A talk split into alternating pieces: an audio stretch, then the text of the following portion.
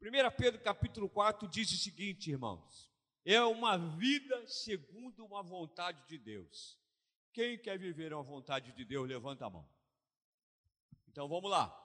Portanto, visto que Cristo padeceu por nós na carne, armai-vos também vós deste mesmo pensamento, porque aquele que padeceu na carne já cessou do pecado. Olha, vamos ler essa frase, finalzinho. Aquele que padeceu na carne já cessou do pecado. Então, no tempo que vos resta na carne, não vivais mais segundo as concupiscências dos homens, mas segundo a vontade de Deus. Pois é bastante que no tempo passado tenhas cumprido a vontade dos gentios, andando em dissoluções, concupiscências, é? borrachices quer dizer bebedice, certo? Não é? Borrachice é a mesma coisa que bebedice, glutonarias, bebedices e coisas abomináveis, idolatria, né? por aí vai. E acham estranho não correrdes como eles no mesmo desenfreamento de dissolução e blasfemam de vós. Mas hão de dar conta aquele que está preparado para julgar os vivos e os mortos. Pois é por isto que foi pregado o evangelho até aos mortos, para que na verdade fossem julgados segundo os homens na carne, mas vivessem segundo Deus em espírito. Ora, já está próximo o fim de todas as coisas. Portanto, sede sóbrios e vigiai em oração. Tende antes de tudo ardente amor uns para com os outros, porque o amor ele cobre multidões de pecados. Sede hospitaleiros uns para com os outros, sem murmuração servir uns aos outros, conforme o dom que cada um recebeu, como bons dispenseiros da multiforme graça de Deus. Se alguém fala, fale segundo as palavras de Deus. Se alguém ministre, ministre segundo a força que Deus dá, para que tudo de Deus seja glorificado. A Ele pertence a glória, o domínio para todos sempre. Amados, não estranheis, não estranheis a ardente prova que vem sobre vós para vos tentar, como as coisas estranhas vos acontecem. Mas alegrai-vos no fato de serdes participantes das aflições de Cristo, para que também na revelação da sua glória regozijeis e alegreis. Se pelo nome de Cristo sois vituperados, bem-aventurados sois pois sobre vós repousa o Espírito, esse Espírito do letra maiúscula, da glória de Deus, que nenhum de vós padeça como homicida, ou ladrão, ou malfeitor, ou como quem né, entremete em negócios alheios. Entretanto, se padece como cristão, não se envergonhe, antes glorifique a Deus por este nome, pois já é tempo que comece o julgamento pela casa de Deus. E se primeiro começa por nós, qual será o fim daqueles que são desobedientes ao Evangelho de Deus? E se é com dificuldade que o justo se salva, onde comparecerá o ímpio e o pecador? Portanto, também os que padecem segundo a vontade de Deus, encomendem as suas almas ao fiel Criador fazendo bem. Pai querido, nós louvamos o teu nome. Glorificamos a ti por esta palavra. Palavra, ela é atual. Palavra, ela é sempre renovadora para as nossas vidas, para o nosso espírito, Senhor. Fala a cada coração nesta noite. Eu te peço em nome de Jesus. Quando esse versículo 1, Pedro fala aqui, já nos comove. Está com a sua Bíbliazinha aberta? Não vira a folha, não. Fiquem olhando. Já nos comove.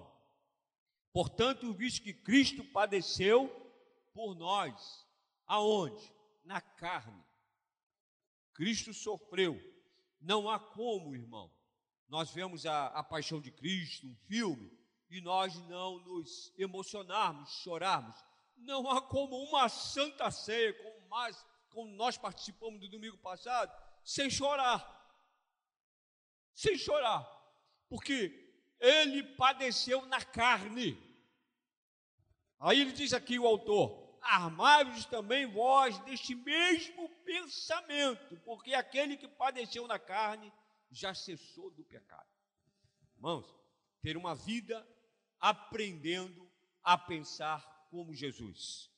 Nós que somos servos de Deus, nós temos alguém focado que nós seguimos, alguém que venceu o pecado na carne, e nós estamos vivendo e temos que mortificar muito as nossas carnes. Né? A Bíblia nos diz, né? eu botei aqui alguma coisa, portanto, considerando que Jesus passou por tudo que vocês estão passando. Às vezes as lutas vêm, nós nos sentimos tão tristes, às vezes abatidos, sim ou não? Choramos, mas se nós erguermos o nosso olhar e formos analisar o que Jesus passou, foi muito pior, irmãos. Foi muito pior. Ele passou para nós vencermos, né? Ele passou para vencer o pecado e deixou deixou com nós aprendendo a pensar e a caminhar como Jesus andou. A nossa trajetória é o caminho de Jesus. Uma vez salvo, quando entra a salvação em nossas vidas, há uma mudança. E essa palavra, ela é, você pega o dicionário, há a conversão. A conversão é mudança de direção. O autor segue dizendo: Então, no tempo que vos resta, olha, eu acho fantástico. Então, no tempo que vos resta na carne, não vivais mais segundo a carne, segundo a concupiscência, segundo essas coisas aqui, né, que o autor colocou, que muitos de nós, inclusive eu, tinha uma parte disso aqui. Não na glutonaria, eu nunca comi muito, não. Sabia que é pecado? Né? Aqueles pratos assim do Monte Oreb. Eu fui no naquele restaurante, aquele uma vez ali no restaurante do Roberto, aquele que tem ali na aquele conhecido do lado do, da Solte, aquela é. Então, camarada, ali a mesa é comum. Quilomix, é o Quilomix do Roberto. Aí o quilo, eu cheguei lá no Quilomix, a mesa é comum. E o meu prato não é cheio. Gente, aí sentou um rapaz, dá licença, sentou. Caramba, eu perdi apetite quando eu vi o apetite dele. Gente, eu fiquei pensando, será que ele vai produzir depois no trabalho? Porque isso é uma realidade. A indústria já fez uma pesquisa que depois do almoço o rendimento de produção cai muito. Não é? Imagina um camarada, como é que ele vai conseguir colocar tudo isso dentro? Ah, eu ainda fui sair, eu só pesquei um nhoquezinho que estava lá e pá, fui embora, porque já eu não aguento ver assim, prato muito volumoso, não é? Então, irmãos, essa glutonaria eu nunca fui, mas beber eu gostava.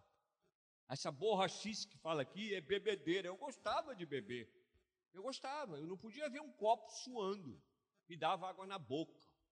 Né? Aquele chopinho, principalmente aquele chopinho preto. Eu era fã disso. Né? Então, o autor aqui, ele nos ensina a nossa colocação. Então, no tempo em que vos resta, é o tempo que nós estamos vivendo. O tempo que nos resta, nós deixamos o quê? O que nos resta na carne, não vivais mais segundo a carne. Não sei se você passou por isso, mas eu trabalhava no banco, tinha muita chocarrice depois que eu me converti. Não, o Carlinho agora está esquisito. É, mas é um esquisito de Jesus. Se alguém te chamar de esquisito, você é um esquisito de Jesus. Porque torna-se esquisito porque você já não tem a mesma maneira que tinha anteriormente. como eu falei, a conversão é uma mudança de direção. Tudo muda. Eu ia para lá, agora não vou mais para lá. Agora eu tenho o caminho certo, que é Jesus. Então, a gente torna esquisito, porque a gente não, passa, não, não participa mais daquelas papos, aquelas brincadeiras, aquelas coisas que chocarrice. Não, não, não, não quero dizer a você que a gente não deve brincar. Eu sou um que gosto de brincar. Hoje já brinquei muito com o diácono aqui. Brinquei muito quando eu cheguei aqui mais cedo. Foi o primeiro que eu encontrei e brinquei. Né? A gente brinca, mas brincadeira saudável.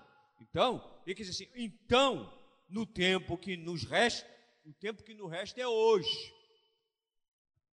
Não vivermos mais dessa maneira, mas segundo a vontade de Deus que a gente deve viver. Aprendam, e nós devemos aprender, eu anotei aqui, a pensar como Jesus pensou. Aí prossegue o autor, como eu falei, né, no versículo 3: Pois é bastante que no tempo passado tenhais cumprido a vontade dos gentios. Anteriormente, Quantas vezes você desagradou a Deus sem saber? No tempo dos gentios, no tempo que você não tinha, não é? é, é às vezes, não sei se eu digo de bebida porque eu já participei. Às vezes eu, eu saía do banco, mas quando eu chegava ali no 25 de agosto, tinha uma padaria, ali onde tem, em frente ao Carrefour, ali era uma padaria antiga. Mas antes de eu chegar em casa, é, eu era interrompido. Vem cá, tomar um shopping. Aí você ia, não é assim?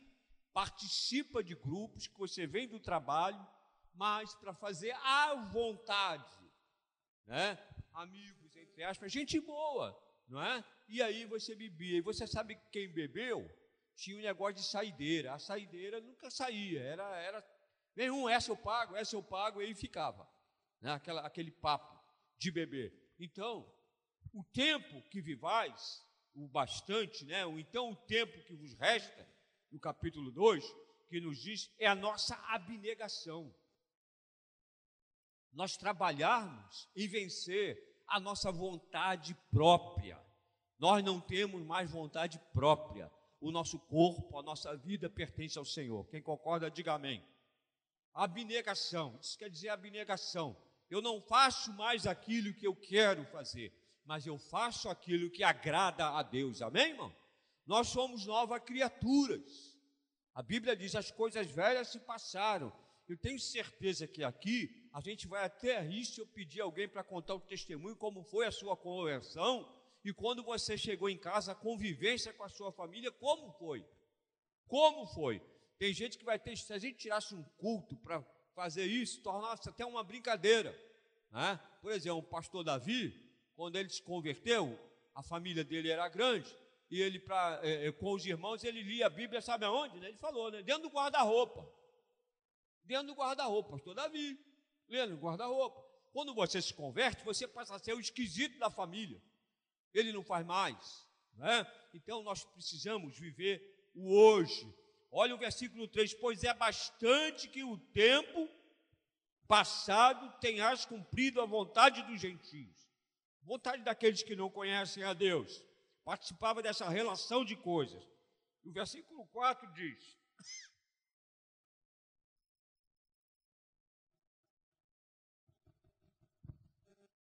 e, a, e acham estranho né? não correres como eles. Então você já passa a ser a pessoa diferente daquele grupo. Você já saiu dali. Você tem relacionamento, até profissional mas você não vai. Eu, por exemplo, me converti no mês de novembro. Mês de dezembro, tinha lugar para beber tudo quanto era lugar. Então, eu chegava lá, ah, vai tomar, eu tenho, é um Guaraná. Pedia daquele pequeno, caçula, porque a gente sabia, porque tomava aquilo, era um copo só.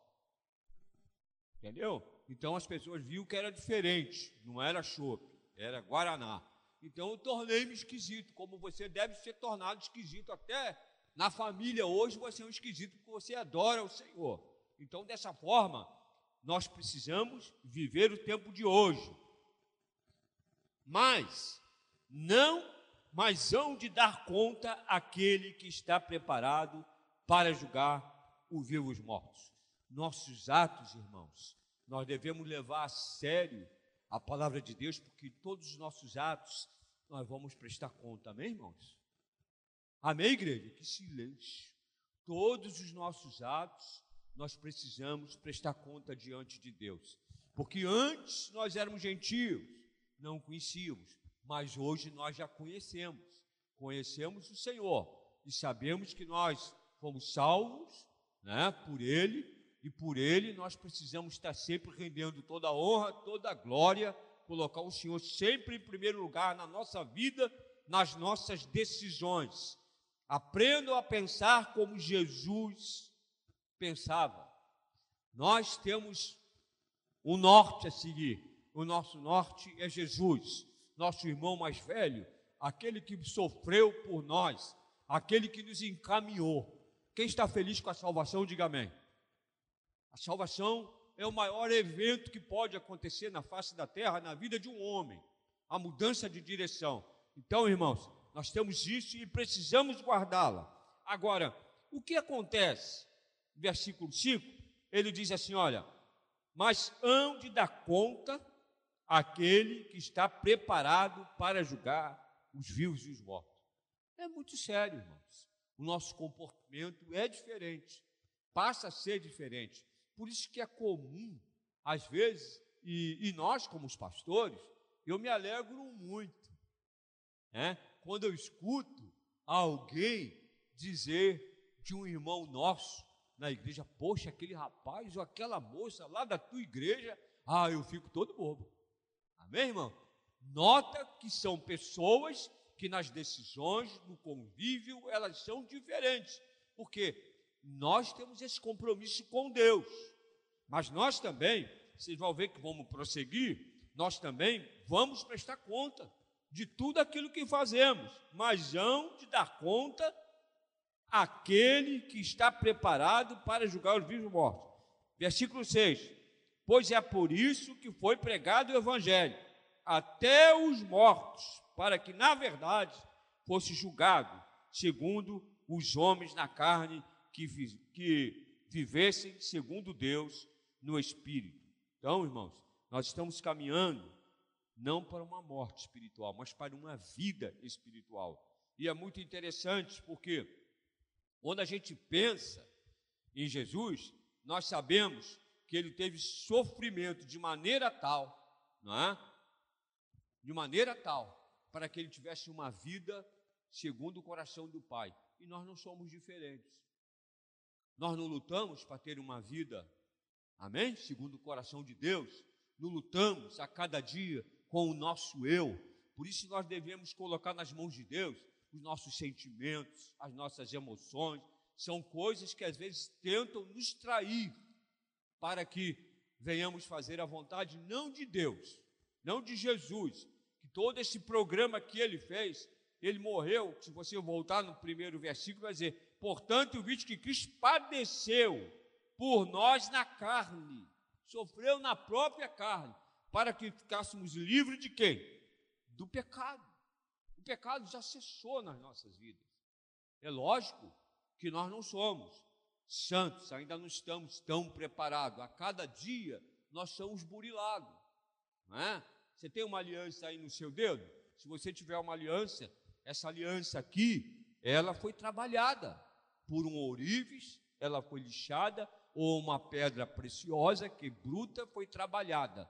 E a nossa vida, a cada dia, tem sido burilada, tem sido trabalhada dessa forma. Então, nós vivemos para viver segundo a vontade de Deus.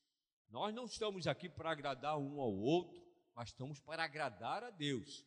E o agrado a Deus torna esse ambiente gostoso e familiar, chamado igreja, que para mim, igreja é o lugar de vida, porque a gente vê as pessoas entrarem mortas. E na igreja há solução para quem encontra Cristo Jesus. Então, é a igreja que retira a pessoa da pior situação que tem. Quantos aqui já conheceram pessoas dessa forma? Que as pessoas, o mundo rejeitava. Mas Deus nos colocou hoje numa posição de sentarmos com príncipes e princesas à mesa do Senhor. Então, a salvação, ela, a vida segundo a vontade de Deus, ela precisa ser trabalhada a cada dia. Eu anotei aqui é que aprendam a pensar como Jesus. Jesus, no seu sofrimento, de uma maneira de abandono, né? Ele sofreu por nós, ele foi abandonado para que nós tivéssemos vida.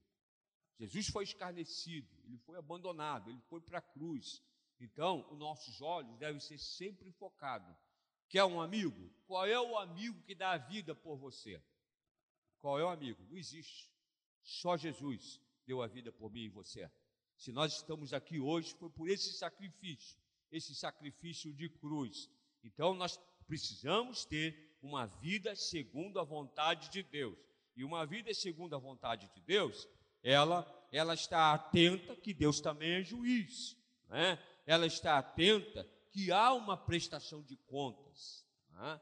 Então, às vezes a gente vê coisas assim é, terríveis. Né? Eu vi de um, naquele tempo, o Carrefour, a gente trabalhava diretamente com o Carrefour, e o Carrefour naquele tempo ele todos os gerentes eram franceses.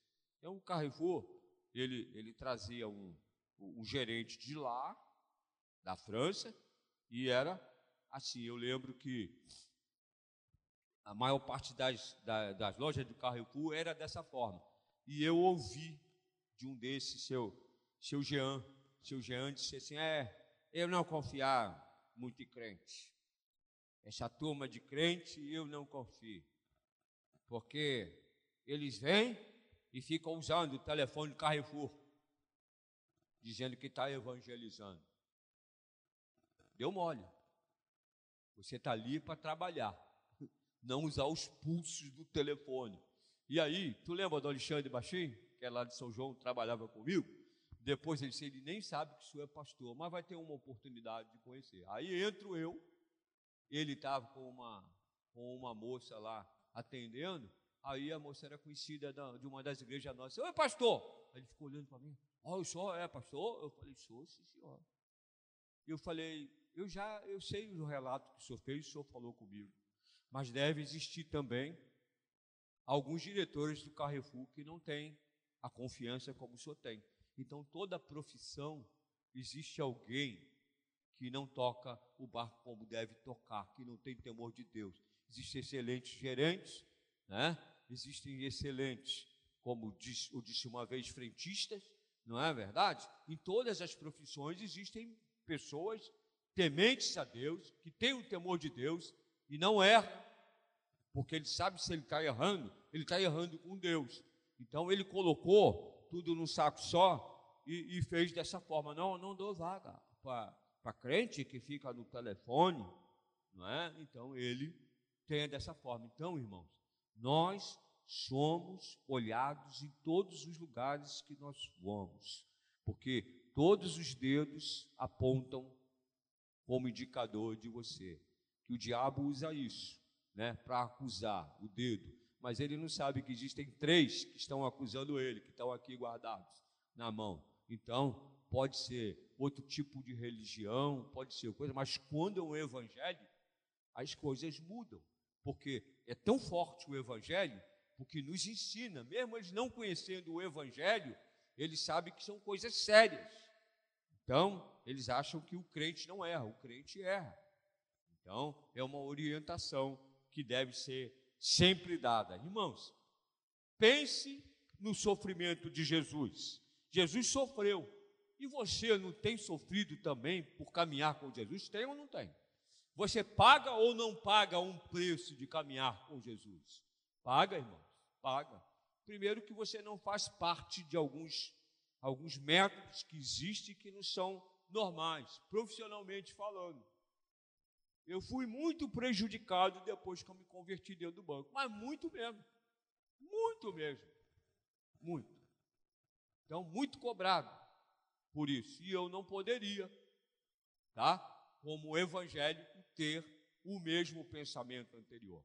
Nós fomos salvos, amém, irmãos? Mas nós precisamos fazer a vontade de Deus. Amém? A vontade de Deus para a nossa vida, a nossa vida é uma vida segundo a vontade de Deus. E segundo a vontade de Deus, nós passamos por problemas. Se você ver lá no, no versículo 7 ao 11, o, o, sofrimento ele une. Une ou não une? Amém, irmãos? Nós estamos vendo a experiência que nós temos né, com Covid. O sofrimento une as pessoas. O sofrimento por Cristo nos une. E nós sabemos que o sofrimento de cada um irmão desse aqui nos une. Ainda há pouco pediram oração pelo Marcelo, irmão do, do nosso diácono Fábio. O sofrimento nos une. Então, quando você vê lá no versículo 7, olha o que diz: Ora, já está próximo o fim de todas as coisas. Portanto, sede o quê? Sóbrios e vigiai em oração. Né? Olha o que diz o versículo, você chega lá no versículo 11, olha o que diz o versículo 11. Se alguém fala, fale segundo as palavras de Deus. Se alguém ministre, ministre segundo a força que Deus dá, para que em tudo Deus seja glorificado por Jesus Cristo. A Ele pertence a glória, o domínio para todos sempre. Nós não estamos livres desse, é, é, não existe esse evangelho que é pregado por aí. Não é? Tem uma, tem umas certas correntes aí que diz uma vez salvo, salvo para sempre. Não, não. Você é salvo, mas você pode perder a sua salvação pela sua conduta, a sua maneira de seguir. Será que você está vivendo a vontade de Deus, essa noite é uma palavra para que a gente possa corrigir. Será que você está vivendo segundo a vontade de Deus? Ainda tem ainda coisas antigas que precisa ser feita uma faxina na sua vida espiritual para que você faça a completa vontade de Deus? Essa é a pergunta. E todos nós apenas não ficamos de fora não. Todos nós temos problemas, mas a gente precisa ver né, captar essa necessidade que nós temos de proximidade de Deus. Há uma necessidade de nós fazermos sempre a vontade de Deus. O sofrimento glorifica o Senhor. Glorifica ou não? O sofrimento glorifica o Senhor. Eu já entendi que no sofrimento nós não estamos só. Amém? No sofrimento nós não estamos só. Antes de Jesus entrava um desespero. Agora, no sofrimento, como servo do Senhor, nós não estamos só. Existe um Deus que está ao seu lado. Amém, irmãos? Existe um Deus. No sofrimento, você pode até glorificar o Senhor. No sofrimento, você espera. Existe na nossa vida provações? Existe. Se você chegar lá no versículo 13 e 14, né, te mostra até que o crente se regozija até nas provações. Que loucura isso! Vamos ver? Versículo 13 e 14. O crente se mais, olha só, mais alegrai-vos vós do fato de seres participantes das aflições de Cristo, para que também na revelação da sua glória vos regozijeis e alegreis Loucura, parece que o Evangelho, a Bíblia diz, o Evangelho é loucura para o mundo. Mundo. Mas é o poder de Deus para todos aqueles que nele crê. Na sua luta, você não está só. Quem crê dessa forma, diga amém. Quem crê e diz que essa noite eu estou passando essa luta, creia, você não está só. Você tem um Deus que te santifica a cada dia, e essas provações, elas te dão experiência é? Quando nós começamos a ver homens que nem Paulo, gente, o que Paulo passou com a mudança de vida dele? Ele perseguiu, perseguiu, perseguiu, mas também depois ele foi açoitado, açoitado, e ele ficou firme, irmão. Nós passamos por luta. Para de dizer, ó, uma vez salvo, salvo para sempre. Né? Esse outro slogan que tem aí. É só vitória, irmão. Não é só vitória, não. O crente tem tribulação. E parece que agora a permissão de Deus com a pandemia nivelou todo mundo, desde aquele que tem e aquele que não tem. Aliás, só tem rico e pobre agora, não tem nem mais classe média. Parece que a coisa está nivelada desse jeito. Então, está havendo uma proximidade de Deus. E eu tenho certeza, já tenho dito aqui. Acabou a vacinação, vai ficar, as igrejas vão ficar lotadas. Lotadas. As pessoas estão tendo uma experiência com Deus pela dor. Quantos aqui foram para Jesus pela dor? Tem alguém aqui que foi? Olha lá. Levanta a mão. Isso aí, tem várias pessoas. Olha lá, olha lá. Foram pela dor. Pela dor. Porque no, no sentido normal não iria, irmão. Mas quando você vai pela dor e você olha para o Senhor, você vê a boa mão dele estendida sobre a sua vida e você é levantado daquela situação. É pela dor. Alguns vão pela dor. Momentos que eu passei foi pela dor. As perdas que eu tive foi pela dor. Agora, não se envergonhe da provação. Isso é que é bonito no Evangelho. 1 Pedro, olha só. Não se envergonhe da provação. Lá no versículo 15 e 16. Olha o que diz as Escrituras: Que nenhum de vós padeça com homicida, ou ladrão, ou malfeitor, ou como quem entremente em negócios alheios. Entretanto, se padece como cristão, não se envergonhe, antes glorifique a Deus por este nome. Não fique envergonhado se você está passando por, por luta. A Bíblia não nos engana. No mundo teremos o que? Aflições, não boa vida. Boa vida é uma rede.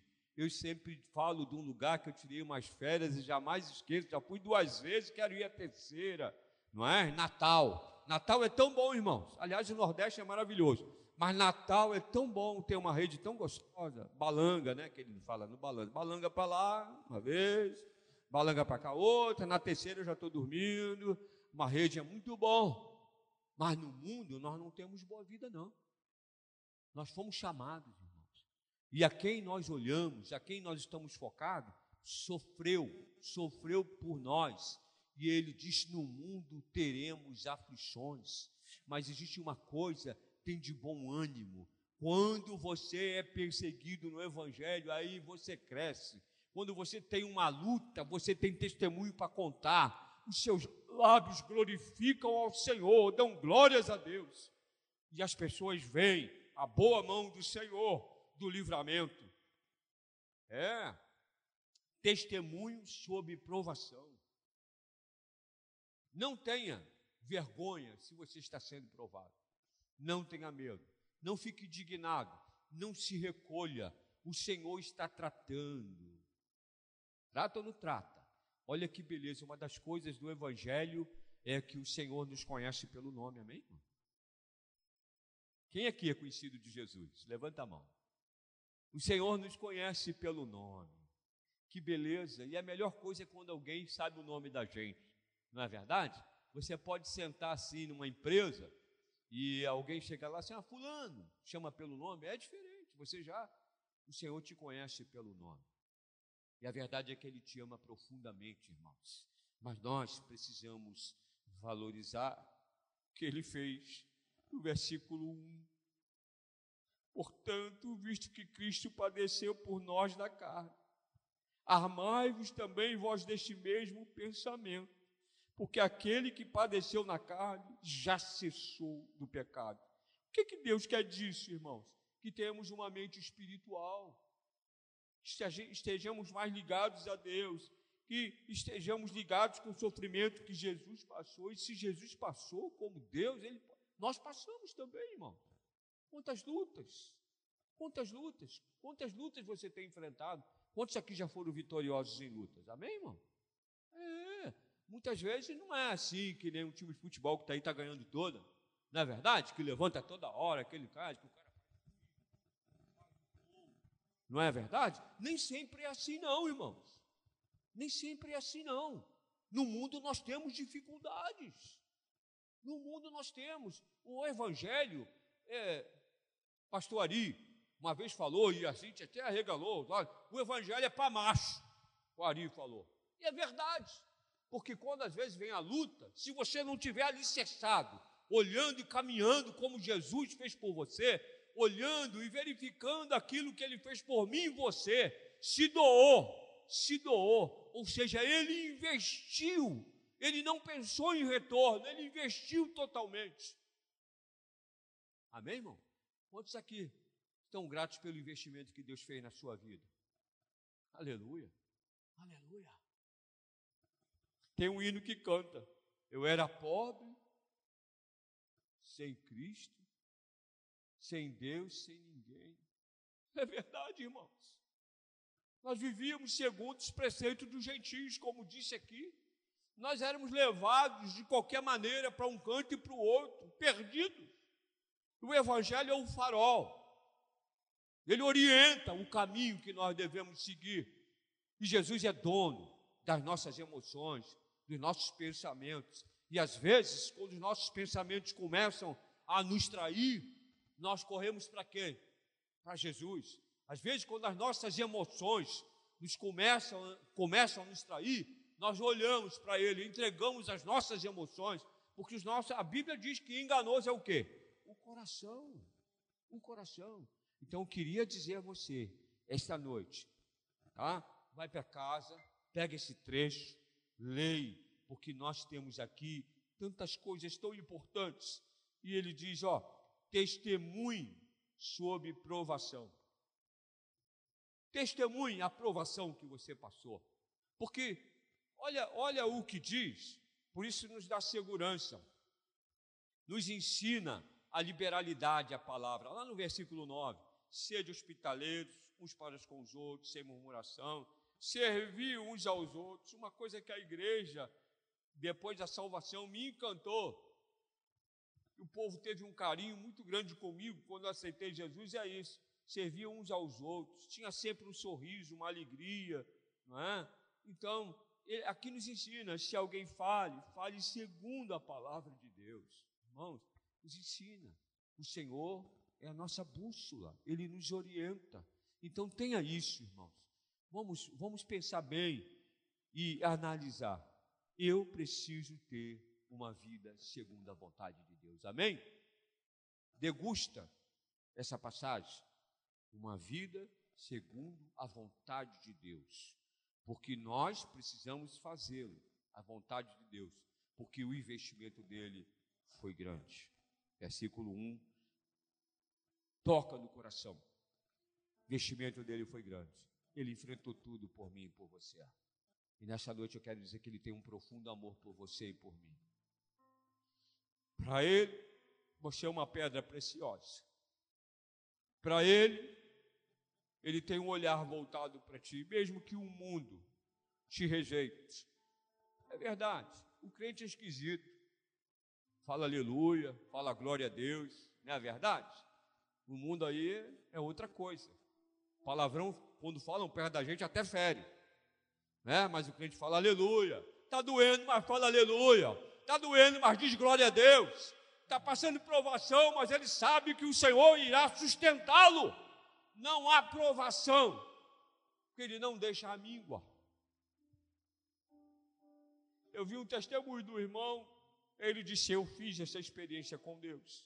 Eu muitas vezes botei Deus em xeque, mas eu vi que era uma realidade, que ele atuava mesmo porque ele disse quanto à vida que ele tinha, né, o que ele tinha e ele perdeu, e ele passou a depender totalmente em todas as áreas de alguém que morava de favor, morava de favor, um tio o acolheu, perdeu o negócio que ele tinha, mas ele disse que quando ele foi para Jesus, a provação era grande, mas ele disse que a cada dia Deus cuidava. Segundo ele, tinha uma falta de sono, que ele ia dormir 10, 11 horas da noite, mas 4 horas da manhã ele estava acordado. E ele começou a entender que aquele momento que ele estava acordado, Deus queria falar com ele, queria orientá-lo.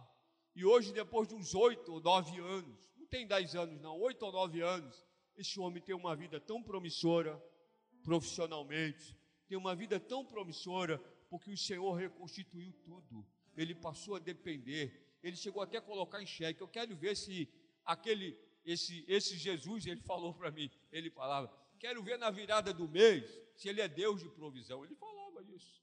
E Deus provinha tudo na virada. Sabe o que é virada do mês? É quando o teu salário já está acabando naquele mês e o outro só entra dia 5.